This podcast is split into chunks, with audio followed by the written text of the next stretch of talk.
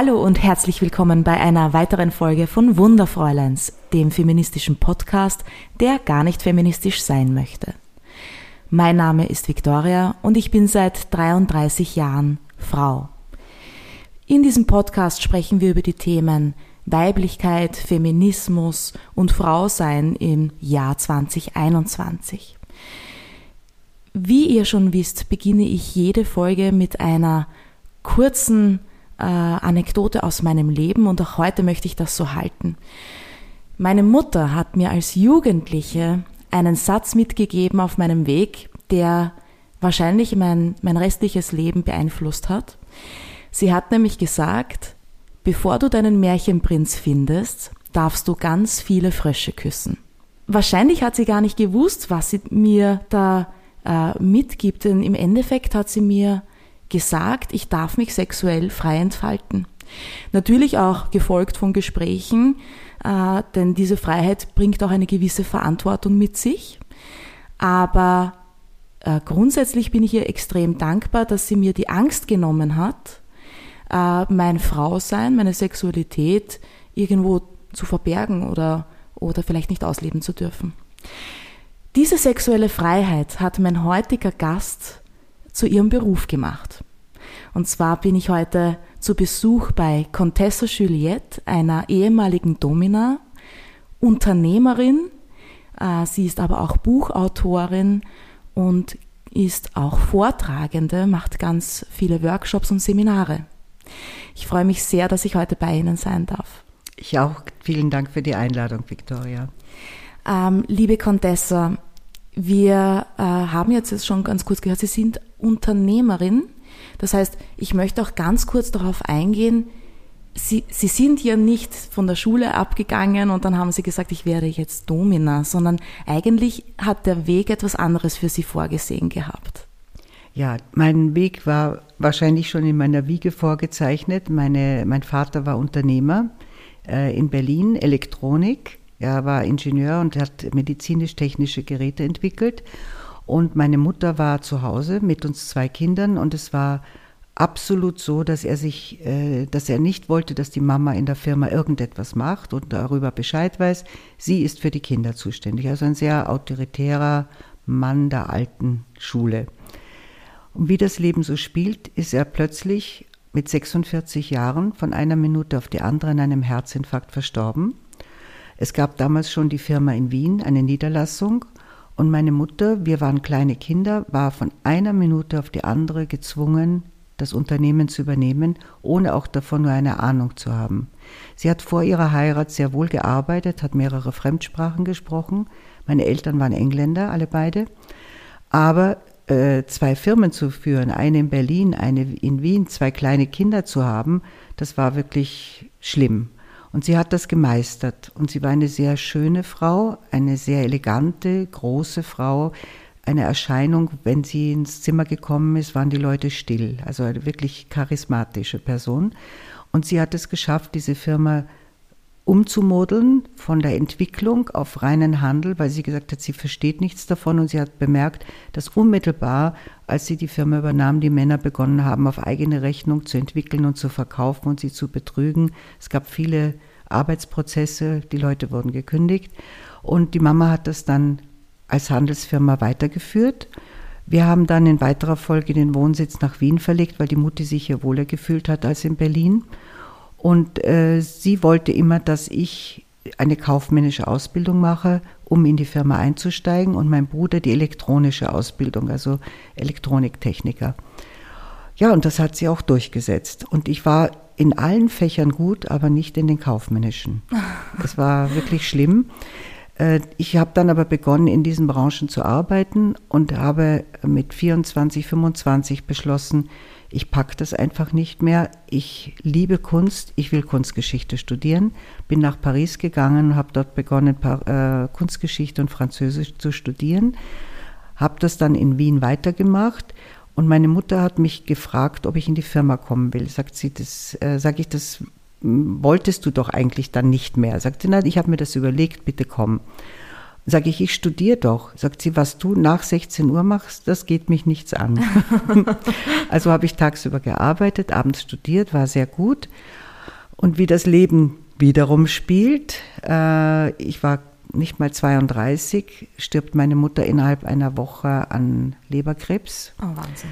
Also äh, wir wussten nicht, dass es so schlecht um sie steht. Man hat versucht, sie zu operieren und sie ist nach der Operation verstorben. Mhm. Und jetzt stand ich da mitten im Studium, sehr erfolgreich, schon im zweiten Studienabschnitt und musste die Firma übernehmen. Also es ist mir im Grunde genommen dasselbe passiert wie ihr, mit dem Unterschied, dass ich schon eingearbeitet war. Das Glück war auch, dass mein Bruder zu dem Zeitpunkt schon von seinen Auslandstätigkeiten, wo er gearbeitet hat, zurückgekommen ist und in der Firma mitgearbeitet hat.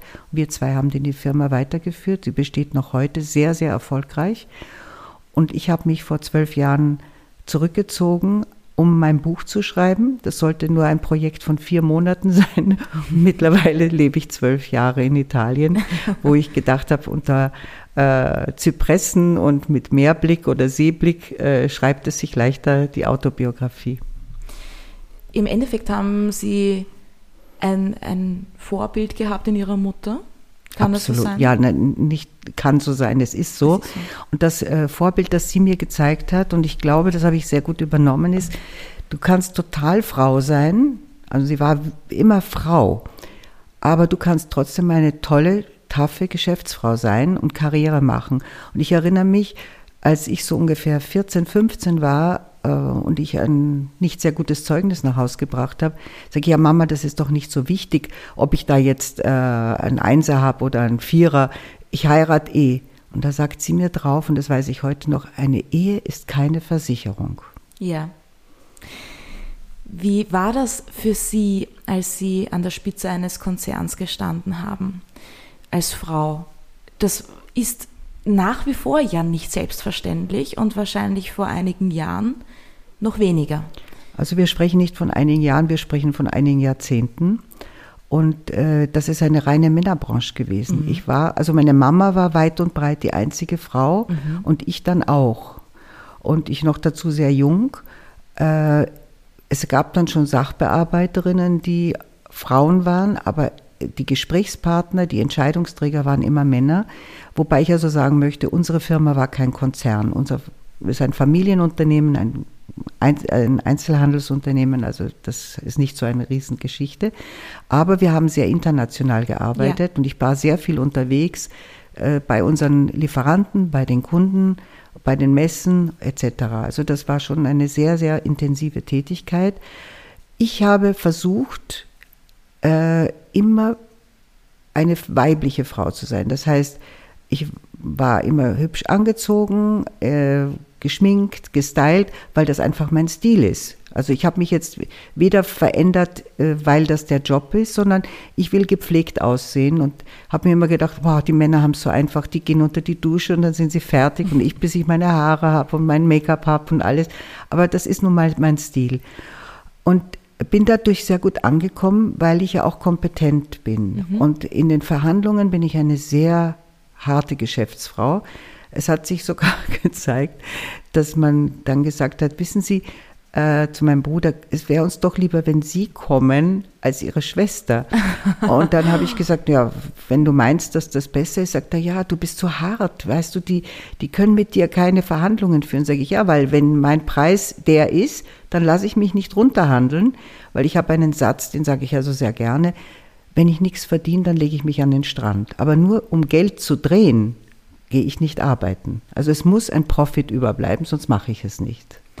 Hat man da vielleicht schon die Qualitäten gesehen, die Sie dann in dem anderen Berufsfeld, in dem Berufsfeld in der SM als Domina äh, ja an den Tag legen? Ja, ja. Und zwar ein, ein wesentliches Wort ist Konsequenz. Mhm. Und Konsequenz hat man entweder in allen Lebensbereichen oder gar nicht. Das heißt, ich bin konsequent in den Geschäftsverhandlungen, freundlich, aber ich weiß, was ich will. Und genauso ist es gegenüber einem Sklaven. Ich weiß, was ich ihm sage, was er darf und das, was er nicht darf. Und wenn, wenn er etwas macht, was er nicht darf, dann bekommt er eine konsequente Bestrafung. Wie haben Sie gemerkt, dass Sie diese Neigung haben, dass Sie gerne dominieren? Ich habe mit Mitte 20 Literatur in die Hände bekommen und ich habe festgestellt beim Lesen, dass mich genau der Part mehr erregt, wo äh, die Macht ausgeübt wird. Also äh, ob das jetzt der Mann war, der die Macht aus, auf die devote Frau ausgeübt hat oder eben eine Frau. Und das hat mich erregt. Ich habe mich nie in der Rolle gesehen, der Unterwürfigen, an der das gemacht wird. Man könnte natürlich auch sagen, in meiner Teenager- oder Kindheitszeit war ich diejenige, die die Burschen an den äh, äh, wie sagt man da, an den Marterpfahl gebunden hat. Aber auch da war ich schon der Leader in mhm. der Gruppe. Und ähm, diese Fantasien haben dann dazu geführt, dass ich mit meinen Liebhabern ein bisschen experimentiert habe. Wobei meine Leidenschaft ist nun mal Fußerotik. Das heißt, ich liebe es, wenn man meine Füße massiert und küsst und streichelt und hin und her. Und wenn ich sie fesseln kann. Also ich mache sie un bewegungsunfähig oder ich äh, mache es so, dass sie mir ausgeliefert mhm. sind. Und dann habe ich die Macht. Und das war eben auch das Thema, über das ich nachgedacht habe. Weshalb gefällt mir das eigentlich? Was, was spricht mich an? Denn ich bin ja sehr behütet aufgewachsen. Es gab nie einen Missbrauch oder Übergriffe oder sonst was, wo ich sage, jetzt da räche ich mich. Nein, es geht darum, dass ich die Macht habe über den anderen. Und das hat man auch gespürt äh, in der Geschäftsführung. Ich habe eine sehr gute Hand für Mitarbeiterführungen. Mhm. Also ich mag es, wenn meine Mitarbeiter lernen, Kurse besuchen, sich weiterentwickeln, selbstständig werden. Es ist wie wenn ich ein kleines Kind an der Hand nehme, bis es alleine laufen kann. Und dann lasse ich es los. Also ich bin nicht eine, die ständig kontrolliert, aber ich möchte, dass das, äh, was an Potenzial in dem Menschen ist, dass es zur Entfaltung kommt. Mhm. Deswegen gibt es ja wahrscheinlich auch diese Kurse, die Sie anbieten. Also was kann man aus ihrem Leben als Domina vielleicht auch umlegen auf das Unternehmertum. Da gibt es ja auch ein, eigene Seminare. Ja, ich habe einen äh, Workshop kreiert, der nennt sich Dominanz im Business oder man könnte es auch sagen Dominanz für Business Ladies. Mhm. Dieser äh, Workshop ist dafür gedacht, dass die Frauen erkennen, äh, was in ihnen alles noch drin steckt, dass sie auch lernen, hinter die Maske der Männer zu sehen. Mhm. Denn viele, viele erfolgreiche Frauen bleiben innen drin immer noch kleine Mädchen. Und sobald sie in die Berührung mit Männern kommen, egal ob das jetzt ein höher gestellter, gleichgestellter oder sogar, äh, sagen wir, unter ihnen arbeitender ist, äh, verlieren sie ihre, ihre Macht und ihr Selbstbewusstsein und gehen in die Mädchenrolle. Mhm. Das heißt, in dem Workshop versuche ich herauszuarbeiten, was ist denn in der Person da und dass sie es auch erkennt, plus dass ich vermittel, wie viel Macht wir als Frauen haben. Denn dessen sind sich viele, viele nicht mehr bewusst. Wir sind so sehr auf unsere Emanzipation und auf diese Art feministische Gleichstellung bedacht, dass wir vergessen, die Männer haben ein anderes Denken. Ja. Und wir müssen das ausnutzen, um unsere Karriere voll leben zu können. Das heißt, das Leben wird leichter. Ja.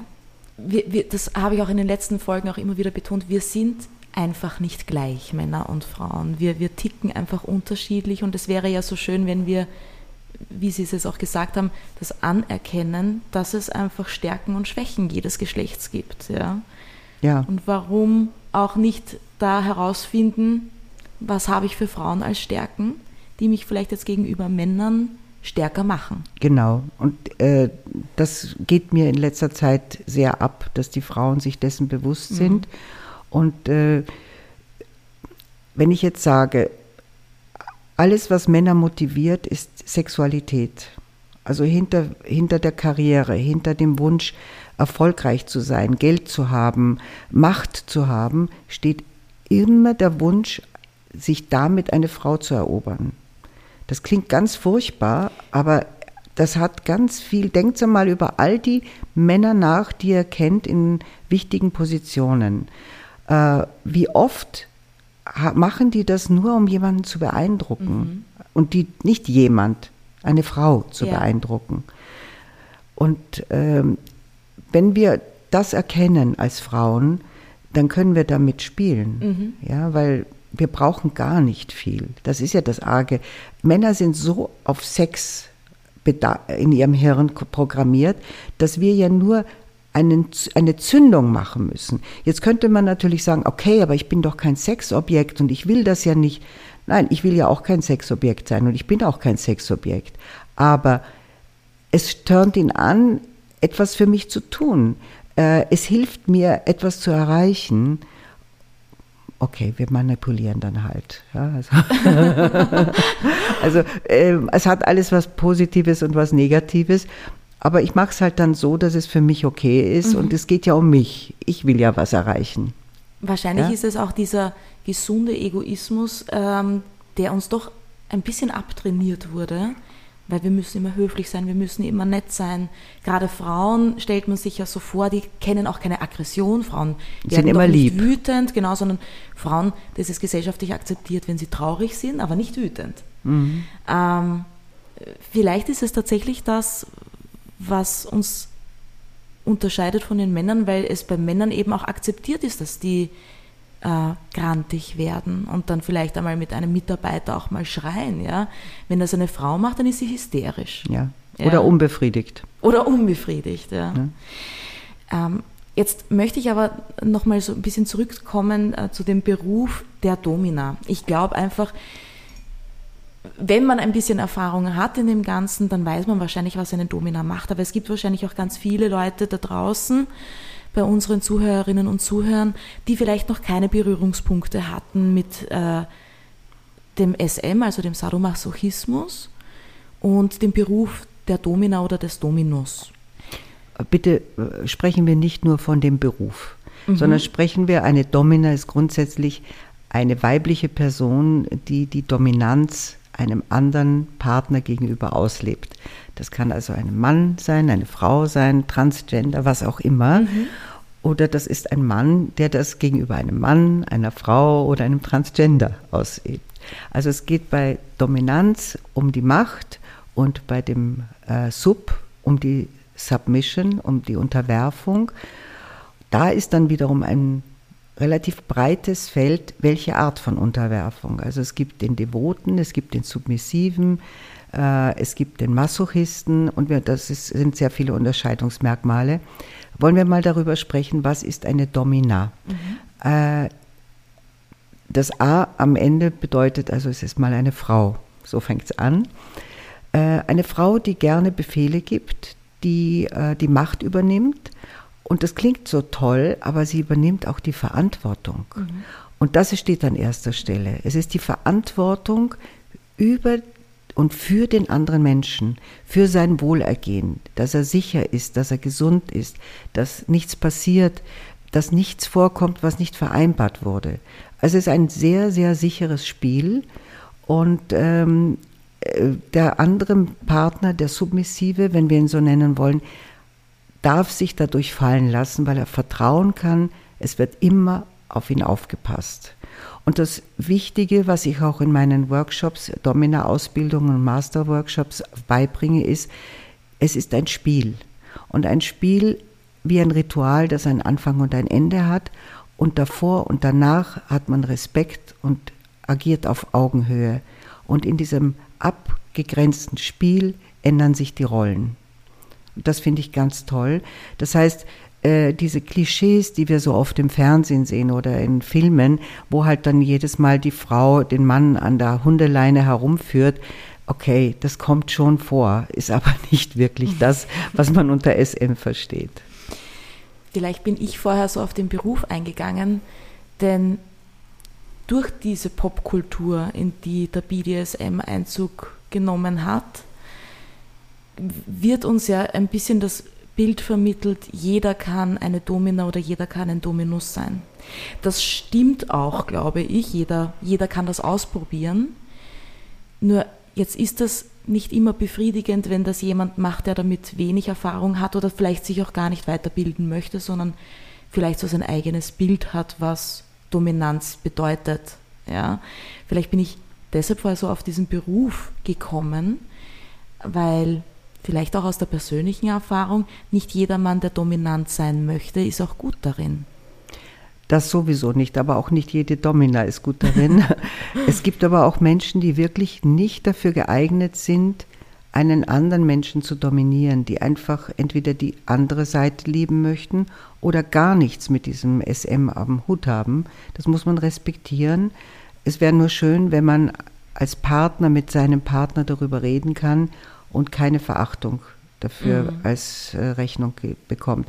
Und das passiert leider immer noch, weil eben so viel Unwissenheit dabei ist, dass äh, gerade mal Männer dann hören, also von ihrer Frau, das kommt überhaupt nicht in Frage, das ist grauslich, das will ich nicht. Und dann bleibt ihnen nichts anderes übrig, als wohin zu gehen, mhm. wo sie für diese Leistung zum Beispiel bezahlen. Mhm. Und das ist dann eben eine Profidomina. Ja. Aber es gibt sehr, sehr viele Damen, die in ihrem Privatleben dominant sind und entweder ihren Partner, ihren Lebenspartner, Ehemann dominieren.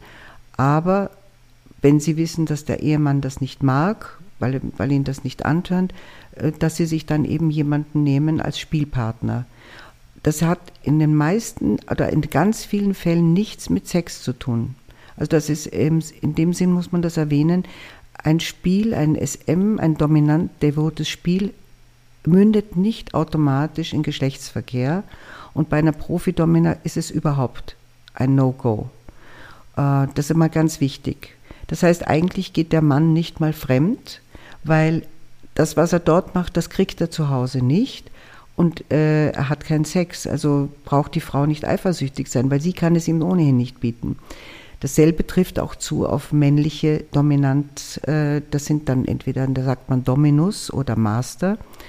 Äh, den geheimen Wunsch, äh, sich zu unterwerfen, vielleicht auch geschlagen zu werden, haben relativ viele Frauen und wurde durch den Film oder durch die Bücher von, ja, wir wissen alle, Fifty Shades und weiteres, ähm, angeheizt. Ich möchte bitte betonen für alle, die jetzt hier sagen, ja, das Buch habe ich gelesen, das war so toll. Das ist das schlechteste Beispiel, wie BDSM gelebt wird. Äh, alle, die in der Szene sind, haben gesagt, es ist eine Katastrophe, dass so etwas publiziert wird und äh, die Menschen glauben, so läuft es ab, so darf es überhaupt nicht ablaufen. Das A und O einer SM-Beziehung ist, dass der Sub sagt, was sein darf. Der sagt, ja, du darfst mich schlagen. Nein, du darfst mich nicht schlagen. Bis wohin darfst du mich gehen? Was mag ich? Was mag ich nicht? Und daran hat sich der Dominante zu halten. Das heißt, die Regeln gehen von unten nach oben. Man nennt es auch manchmal Dominanz von unten, weil manche machen das sehr subversiv, ja, die, die provozieren geradezu von unten diese, diese Dominanz. Äh, und der, das, der Dom hat das einzuhalten, 100 Prozent einzuhalten, muss nüchtern sein, darf kein Alkohol trinken, keine Drogen nehmen, muss die Sinne ständig ganz, ganz klar haben, weil der andere sein Leben mir anvertraut. Ja. Und das kommt in diesen Filmen und Büchern überhaupt nicht raus und das wäre mir sehr wichtig, dass ich das hier mal publik mache. Meine Workshops sind auch für Leute, die keinerlei Erfahrung haben, die einfach mal nur neugierig sind zu wissen, was läuft da eigentlich ab. Und äh, was so schön ist zu sehen für mich, gerade bei meinen Domina-Ausbildungen, die Frauen kommen rein, sind oft noch sehr schüchtern und ruhig und äh, wissen auch nicht, wie sie sich als Frau präsentieren sollen. Und wenn sie dann am Abend rausgehen, sind das strahlende Persönlichkeiten, weil sie das erste Mal in ihrem Leben erleben, was sie für eine Kraft haben, was sie für eine Macht haben, was ein Wort schon verursacht gegenüber einem Sub. Und das, das ist das, was mir so Freude macht an dem Kurs, den Frauen ihre Selbstsicherheit, ihr Selbstbewusstsein zu geben und aufzuzeigen, was sie alles erreichen können. Ich habe mehrere Damen, die mir später geschrieben haben, eine Politikerin. Also seitdem ich deinen Kurs gemacht habe, kann ich bei den Sitzungen, bei den Gemeinderatssitzungen dabei sein. Die schreien sich alle an. Ich sehe sie nackt vor mir und alle ihre Schwächen und bin nicht mehr beeindruckt. also zu Fifty Shades of Grey, ich glaube, da ist es auch, also die, diese Hauptfigur des Christian Grey ist ja eine zutiefst traumatisierte Person. Ja. Und ich glaube, wie, du das, äh, wie Sie das auch schon am Anfang ähm, erwähnt haben, es soll ja nicht aus Rache oder aus irgendeiner aus einer Selbstaufarbeitung passieren, ja, sondern ähm, im, im Endeffekt muss er eigentlich einen klaren Verstand haben. Wenn das aber, glaube ich, ähm, so, so mit Traumata hervorgeht, ähm, dann ist es ja keine gesunde Beziehung zu sich selbst und auch die Beziehung zu den anderen, egal ob das jetzt auch mit SM zu tun hat oder nicht, wird ja damit dann irgendwo gestört. Ja. Also das fand ich sehr problematisch, weil Fifty Shades of Grey, natürlich habe ich es gelesen, ja, und natürlich, Filme sind noch schlimmer als die Bücher, aber ähm, ist sicherlich interessanter mal äh, das, die mediale Aufmerksamkeit zu haben, aber ich fand es total problematisch, dass eigentlich der Hauptcharakter psychisch so starke Probleme ja. hat. Ja. Aber ich möchte dazu sagen, ich war wahnsinnig frustriert, als das äh, erschien und ich gerade mit meinem Buch fertig geworden war. Und ich denke mir, oh blöd, jetzt ist das vor mir erschienen und so. Mein Buch kam dann ein Jahr danach in Österreich auf den Markt. Äh, der Engel mit der Peitsche ist der Titel, ist meine Autobiografie.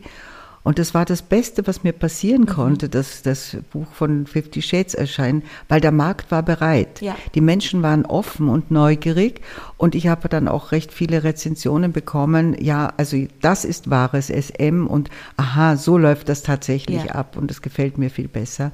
Also äh, das, was wieder mal schlecht für mich schien, ist dann wieder zum Guten. Und das habe ich sehr, sehr oft in meinem Leben. Also wirklich, ich muss sehr dankbar sein, dass viele Dinge, die am Anfang schlimm aussahen, für mich super gut ausgegangen sind.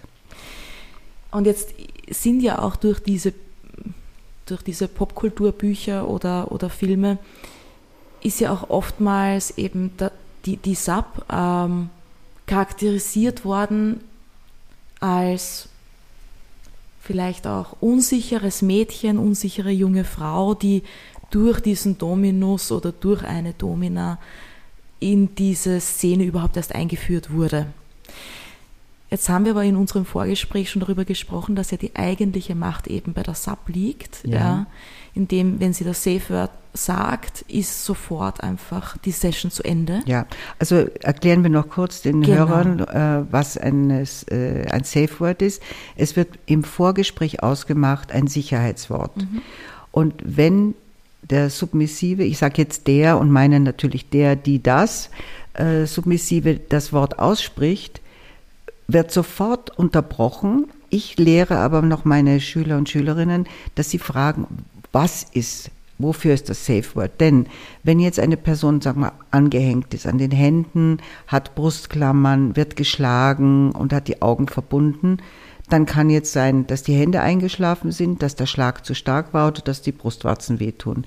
Es kann aber, und das ist mir passiert, und wir haben vorhin von Traumata gesprochen, also es gibt ja die Traumata nicht nur bei den Dominanten, sondern weit verbreitet auch bei den Subs, äh, dass irgendein Traumata ausgelöst wird, was sich vielleicht der Sub gar nicht mehr bewusst war, dass da irgendetwas in Erinnerung kommt und das kann daher physisch oder psychisch sein. Und das betone ich immer und das wiederhole ich vor jeder Session, auch wenn ich mit diesem Menschen schon oft gespielt habe, sage ich immer wieder, bitte vergiss nicht, du hast ein Safe Word, weißt du noch, wie es heißt? Vergiss nicht, psychisch oder physisch und es wird sofort unterbrochen.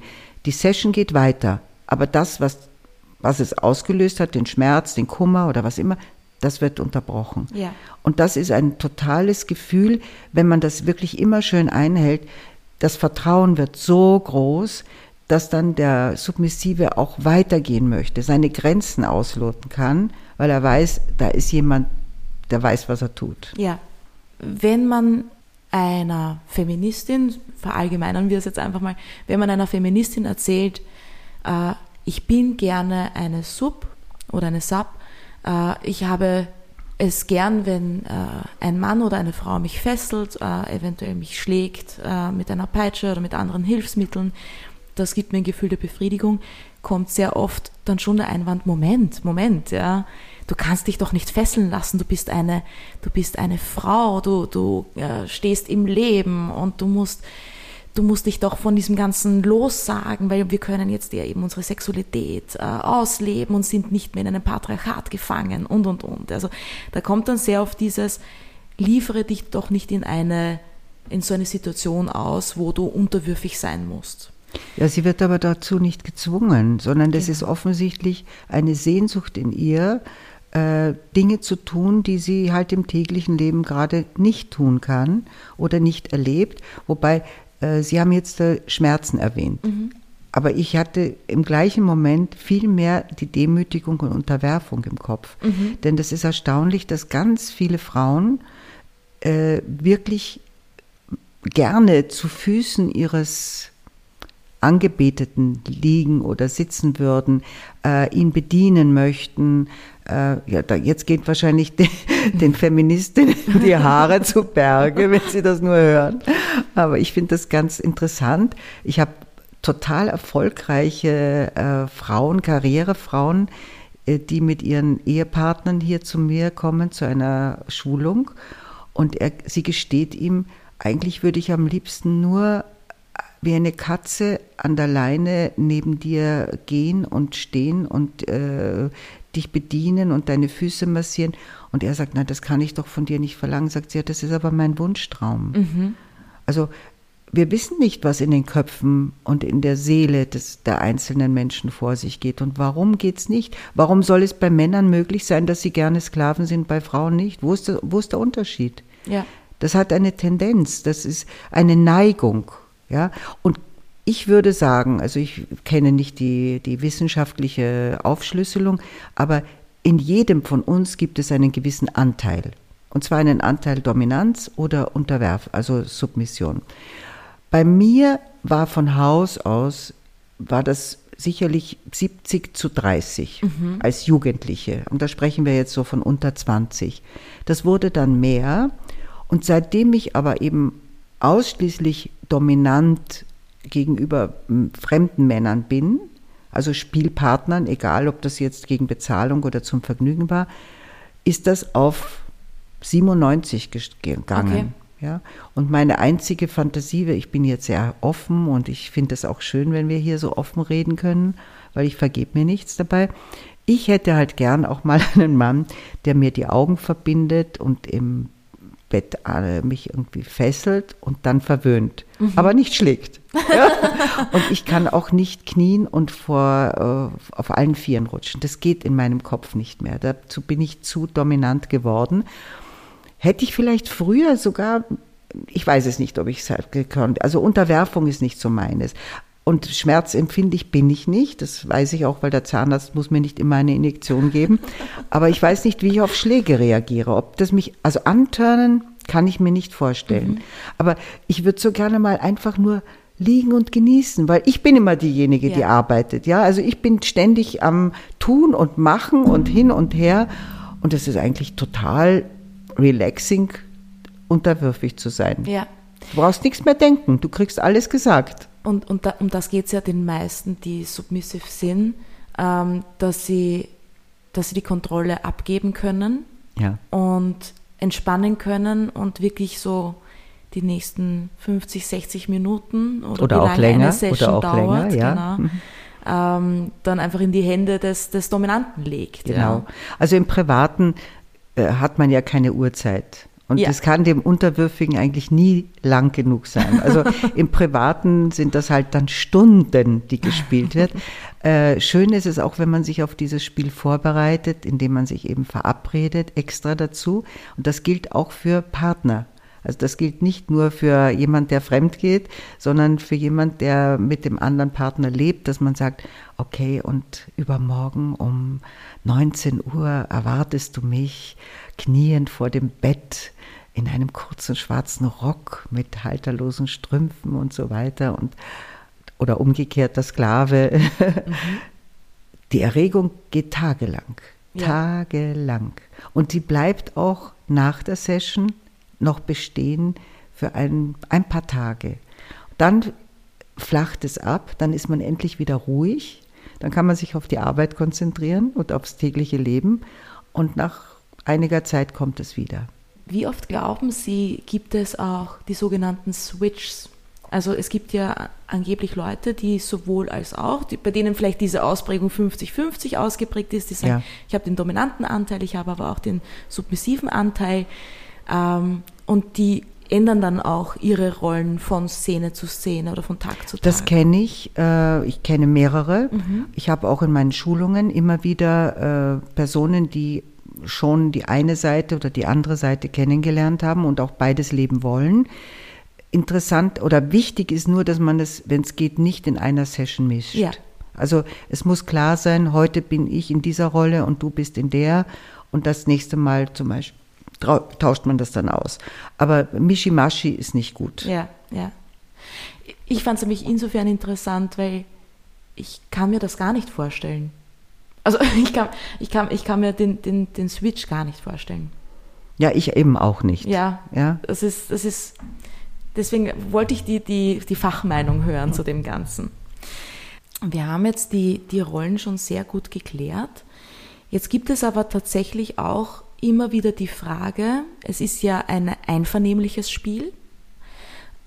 Jetzt gibt es aber die Frage, was ist, wenn jemand diese Einvernehmlichkeit nicht ausüben kann, weil er psychisch beeinträchtigt ist, weil der Dominante vielleicht auch über die Grenzen hinausgeht, weil er ein Sadist ist. Ähm, es gibt ja, es gibt ja wahrscheinlich Grenzen, die überschritten werden, die zwar nicht überschritten werden sollen, aber wie macht man das da von diesem rechtlichen Aspekt?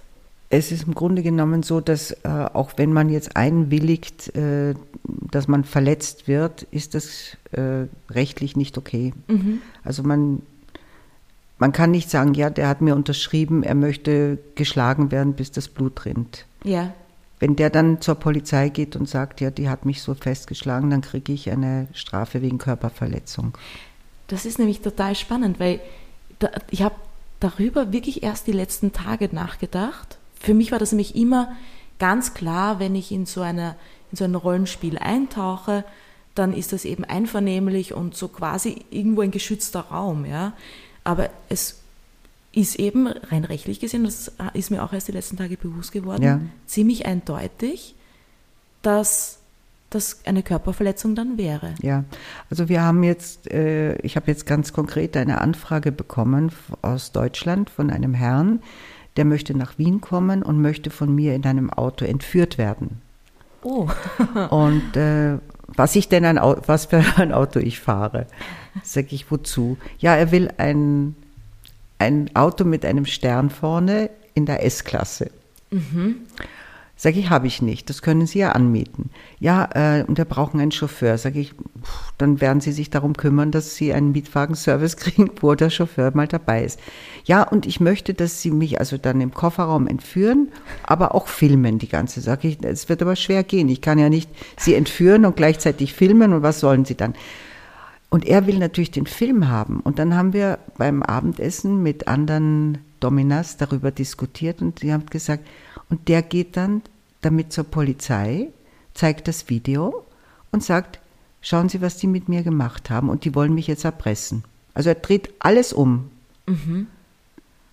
Und dann haben wir diskutiert, ein Jurist war dabei und er hat gesagt, ihr habt keine Chance. Ja. ja, dann sagt die eine, dann lasse ich mir das vorher unterschreiben. Mhm. Sage ich, ja, und dann sagt er, du hast ihn mit vorgehaltener Pistole gezwungen, dass er das unterschreibt. Das heißt, wir haben keinen Weg gefunden, seine Träume zu erfüllen. Das stelle ich mir tatsächlich manchmal schwierig. Meine, waren Sie schon in der Situation, dass jemand tatsächlich nach einer Session gesagt hat, Nein. oder vielleicht auch Tage nach der Session Nein. gesagt hat, eigentlich bin ich jetzt zum Bewusstsein gekommen, das wollte ich gar nicht. Nein, ist mir Gott sei Dank nie passiert. Ich bin aber auch sehr verantwortungsbewusst. Ich bin nicht brutal, weil ich keine Sadistin bin. Ich ja. liebe diese klassische Dominanz, wo es eher darum geht, ich möchte bewundert werden, ich bin die Göttin und ich gebe dann halt Befehle, ich schlage natürlich auch, aber ich bin nie ins Extreme gegangen. Das macht mir keinen Spaß. Das ist auch eine, mein Tabu. Also mhm. so genau so wie ich den Zub frage, was sind deine Tabus? Viele sagen dann auch, ich weiß gar nicht, was ich jetzt sagen soll, ich kenne das nicht, sage ich. Also dann sage ich dir meine Tabus. Ja. Unter anderem ist es nichts mit Blut und keine bleibenden Schäden. Ja. Kein Cutting, Branding und ähnliches kommt nicht in Frage. Ich mache auch andere Dinge nicht, aber die meisten wissen noch gar nicht, was das ist, also brauche ich es nicht erwähnen. sind jetzt sind jetzt für Sie äh, Frauen im SM, egal ob jetzt in der Rolle der Domina oder in der Rolle der Sub, sind das für Sie feministische Frauen? Oder? Ich habe gerade gedacht, Sie werden mich gleich sowas fragen und ich weiß keine Antwort. Äh, Ich weiß nämlich nicht, was Feminismus ist. Ich bin für die Gleichberechtigung mhm. der Frau. Also als Domina ist das ja sowieso schon klar. Um nicht zu sagen, ich habe das Gefühl, dass ich sowieso mächtiger bin. Mhm. Äh, und interessanterweise habe ich das schon als Teenager mir gedacht. Und ich habe mir gedacht, wie toll, dass ich als Frau auf die Welt gekommen bin, denn mir steht ja viel mehr offen als den Männern.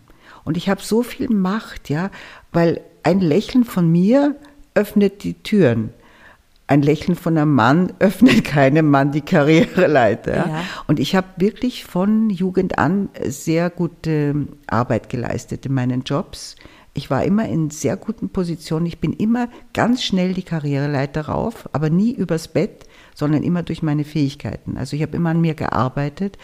Was mir gerade, weil ich bin ja doch schon eine ältere Generation, klar war, wir müssen das Doppelte leisten ja. wie ein Mann, um auf den Punkt zu kommen. Das heißt, noch mehr arbeiten, noch mehr Wissen, äh, trumpfen können. Einfach immer wieder, wenn eine Frage kommt, eine Antwort wissen. Es ist sehr anstrengend. Es ist als Frau Karriere zu machen, harte Knochenarbeit. Mhm. Ja. Es hat sich, so wie ich das Gefühl habe, nicht wirklich viel geändert in den letzten 40 Jahren, 50 Jahren. Ähm, wir haben eine Quotenregelung und da finde ich, bin ich wiederum nicht dabei, weil ich finde, eine Quote sollte nicht notwendig sein. Wenn ein Posten besetzt wird, dann sollte man den Besten nehmen. Ob das jetzt männlich, weiblich oder äh, transsexuell ist, der Posten gehört einfach gut besetzt. Ja. Also die Quotenregelung ist nicht gut. Ich als Unternehmerin war total dagegen, wie es plötzlich geheißen hat, schwangere Frauen können äh, zwei Jahre nach der Geburt zu Hause bleiben. Habe ich gesagt, da tut man den Frauen nichts Gutes.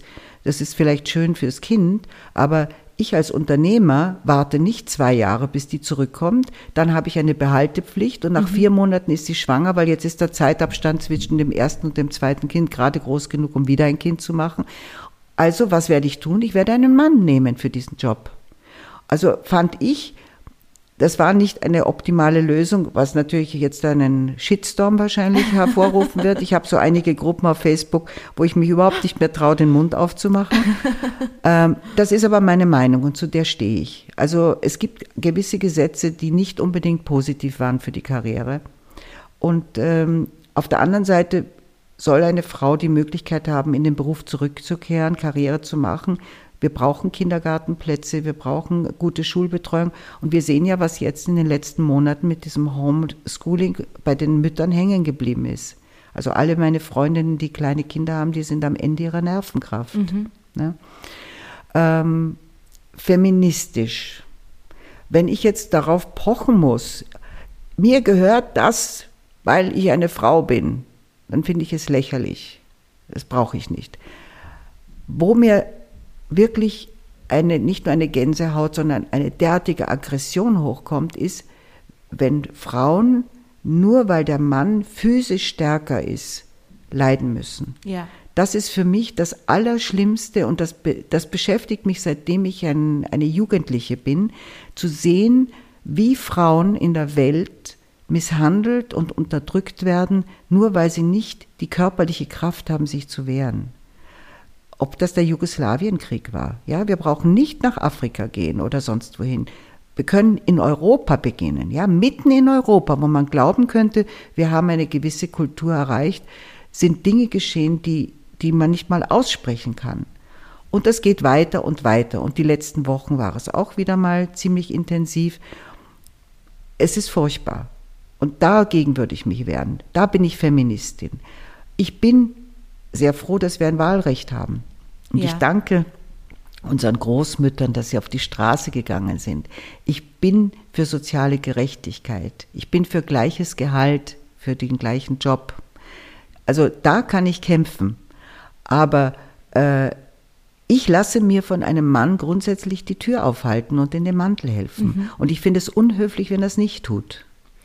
Ja, ja, also das sind meine, meine, meine persönlichen Regeln. Und ich denke mir, ich bin überhaupt nicht Feministin, nur wenn ich jetzt da sage, du, du brauchst mir nicht, sie brauchen mir nicht den Koffer tragen. Ganz im Gegenteil.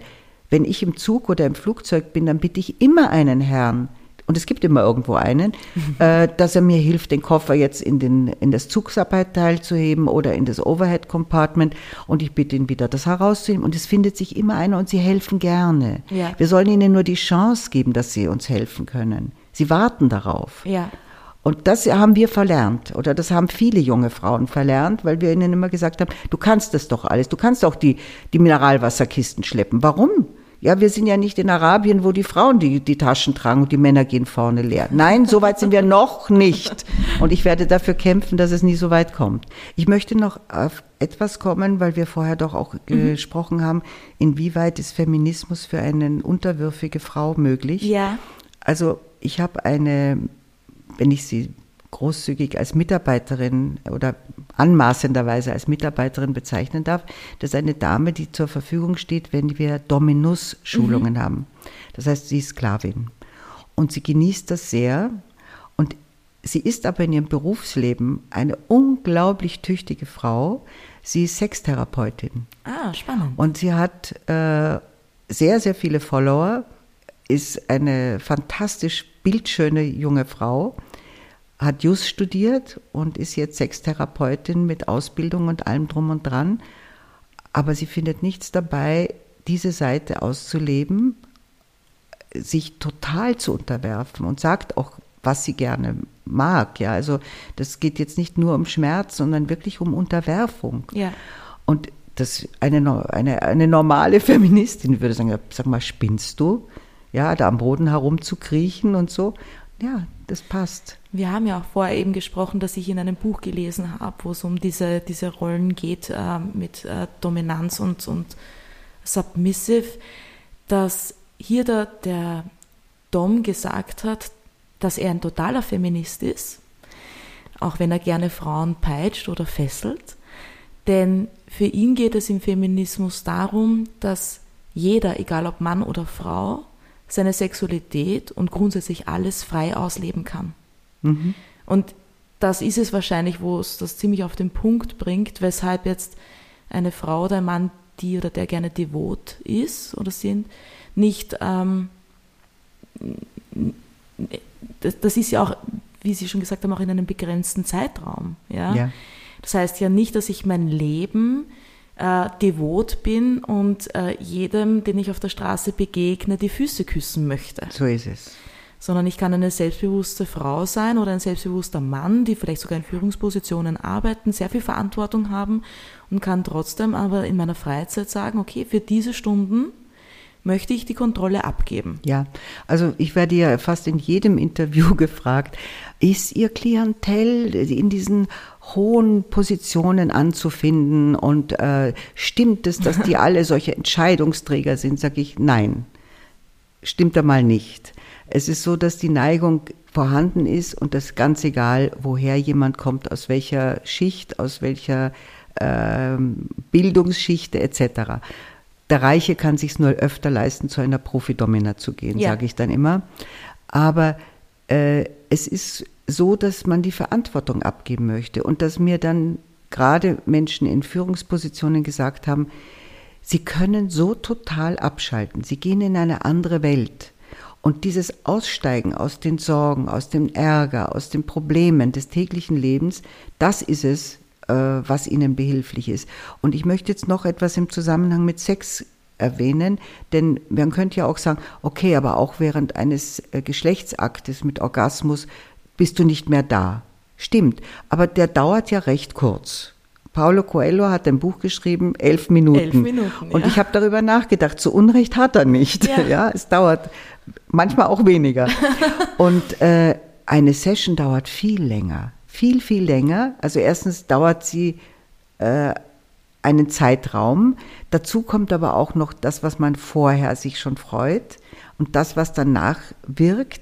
Das heißt, da ist wirklich ein längerer Zeitraum, wo man ein anderer Mensch ist, in einer anderen Situation, in einer anderen Rolle und sich um nichts kümmern muss. Und das ist einfach toll. Ja. Ähm, So gesehen bin ich eine Therapeutin, gell? ich, ich, wir, wir denken, und das sind wir auch jetzt im Vorgespräch schon draufgekommen, wir denken manchmal sehr ähnlich. Ja. Ich habe nämlich auch das Gefühl, dass sie es gibt ja einige Berufe, man sagt das ja auch Barkeepern nach, dass die das einen sehr therapeutischen Ansatz manchmal ja. haben. Aber wahrscheinlich auch Sie, dass Sie den Leuten helfen, sich weiterzuentwickeln. Absolut. Also eine, äh, ich mache jetzt auch sexualtherapeutische Gespräche mit Menschen, die irgendwo anstehen. Und ich habe mich eigentlich immer als Heilerin gesehen. Mhm. Denn ich habe gemerkt, dass ich tatsächlich auch alte Wunden heilen kann in meiner Session. Das liegt daran, dass ich sehr viel Empathie habe. Das ist eine Grundvoraussetzung, um ein guter, dominanter Mensch zu sein, ist Empathie, Mitgefühl, Einfühlungsvermögen.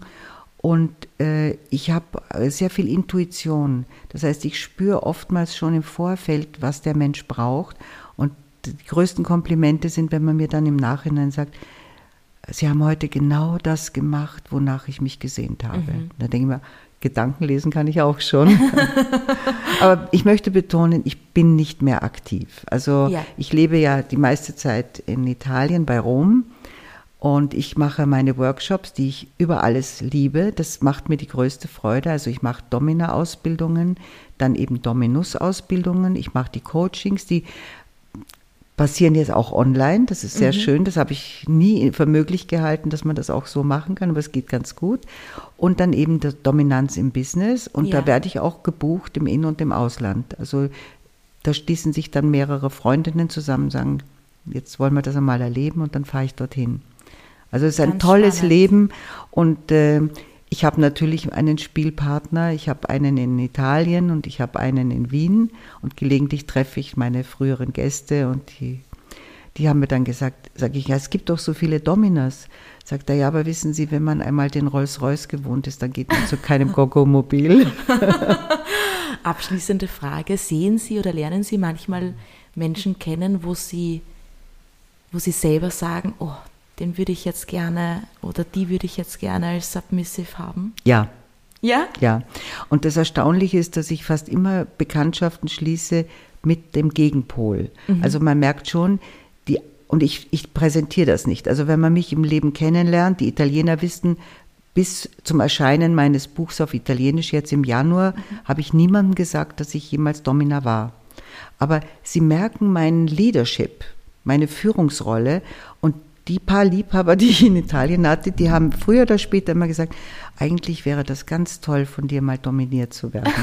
Und die waren keine Sklaven, also die haben das bei mir probiert. Schön. Also ich bin total beeindruckt äh, von dem Lebensweg, den Sie gegangen sind, von äh, dem konventionellen Unternehmertum mhm. bis hin dann zu dem vielleicht auch unkonventionellen Unternehmertum als Domina? Ich habe das parallel gemacht. Gell? Ja. Also das muss man sich mal vorstellen. Ich habe wirklich so einen 16, 17 Stunden Tag gehabt und ich war nie krank. Und war ich habe ein Doppelleben? Ja, zum Teil, aber meine Familie hat es gewusst. Also ja. mein Bruder hat es gewusst und meine Freunde haben es gewusst, aber sonst natürlich nicht. Ich habe auch Angst gehabt, dass ich irgendwann einmal in eine Firma komme und der war vorher bei mir oder hat irgendwo meine Webseite gesehen. Ist aber nicht passiert, außer, das habe ich in meinem Buch auch geschrieben, der Bankdirektor aus meiner Filiale kam zu mir. Die Bank gibt es übrigens nichts mehr. Also kann das heute ruhig erwähnen. Aber das war wirklich, ich mache die Tür auf und da steht der, sagt er, und ich dachte mir schon, die Adresse kommt mir so bekannt vor, weil das war meine Eigentumswohnung und äh, das war ja bekannt, dass das meine Eigentumswohnung ist. Also das war witzig. Aber da gibt es ja auch dann dieses im Endeffekt Stillschweigen. Wenn man sich dann auf der Straße sieht, dann grüßt man sich höflich Nie. wie alte Bekannte Nein, oder gar man nicht? grüßt sich nicht. Gar nicht? Nicht. Es, kann, es kommt nicht einmal ein Wimperzucken von mir. Okay, auch äh, wenn das der Bankdirektor ist, den man ja vielleicht Na, den kann ich ja begrüßen, genau, ja, aber ja äh, so, ja. wenn ich jemanden, äh, den ich im Studio kennengelernt mhm. habe, irgendwo gesehen habe, ich habe mich total anonym verhalten ja. und auch während meiner ganzen Zeit als aktive Domina habe ich äh, keine Einladungen ins Fernsehen angenommen mhm. oder ins Radio, weil ich gesagt habe, ich mache Escort. Das heißt, wir gehen essen, wir gehen wohin, weil der quasi dominiert werden möchte in der Öffentlichkeit. Mhm. Und wenn man mein Gesicht dann kennt, dann wird jeder Mensch, der mit mir beim Essen sitzt, ja. als automatisch Sklave deklariert. Ja. Und das kann ich nicht machen. Und deswegen bin ich erst das erste Mal im Fernsehen erschienen, nachdem ich meine Karriere beendet hatte. Es ist wirklich ein spannendes Leben. Also ich bin ganz glücklich, dass ich äh, mit Ihnen dieses Interview führen habe dürfen. Danke, ich danke. Ich freue mich sehr über so eine Einladung. Wobei, wie gesagt, Feminismus ist bei mir so ein, ein äh, Reizthema. Ich finde aber, Sie sind eine Sie sind eine Feministin, ohne eine Feministin zu sein. Denn Sie haben Ihr Leben gelebt mit all den Freiheiten, die Sie sich doch vielleicht auch trotz Widerstände genommen haben. Also ich kann mir nicht vorstellen, dass ein so, so ein, ein, ein Leben, wie Sie es gehabt haben, immer widerstandslos äh, vonstatten Nein, gegangen ist. Nicht.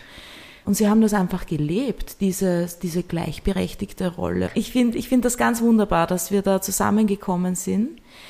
Das war jetzt Wunderfräuleins. Wenn ihr mir Feedback zu dieser oder einer anderen Folge geben möchtet, dann könnt ihr das über E-Mail tun wunderfräuleins.gmail.com. Ihr könnt mich aber auch über Facebook kontaktieren, www.facebook.com slash wunderfräuleins oder ihr sucht mich auf Instagram at wunderfräuleins. Ich freue mich auf die nächste Folge und sage Tschüss und Baba.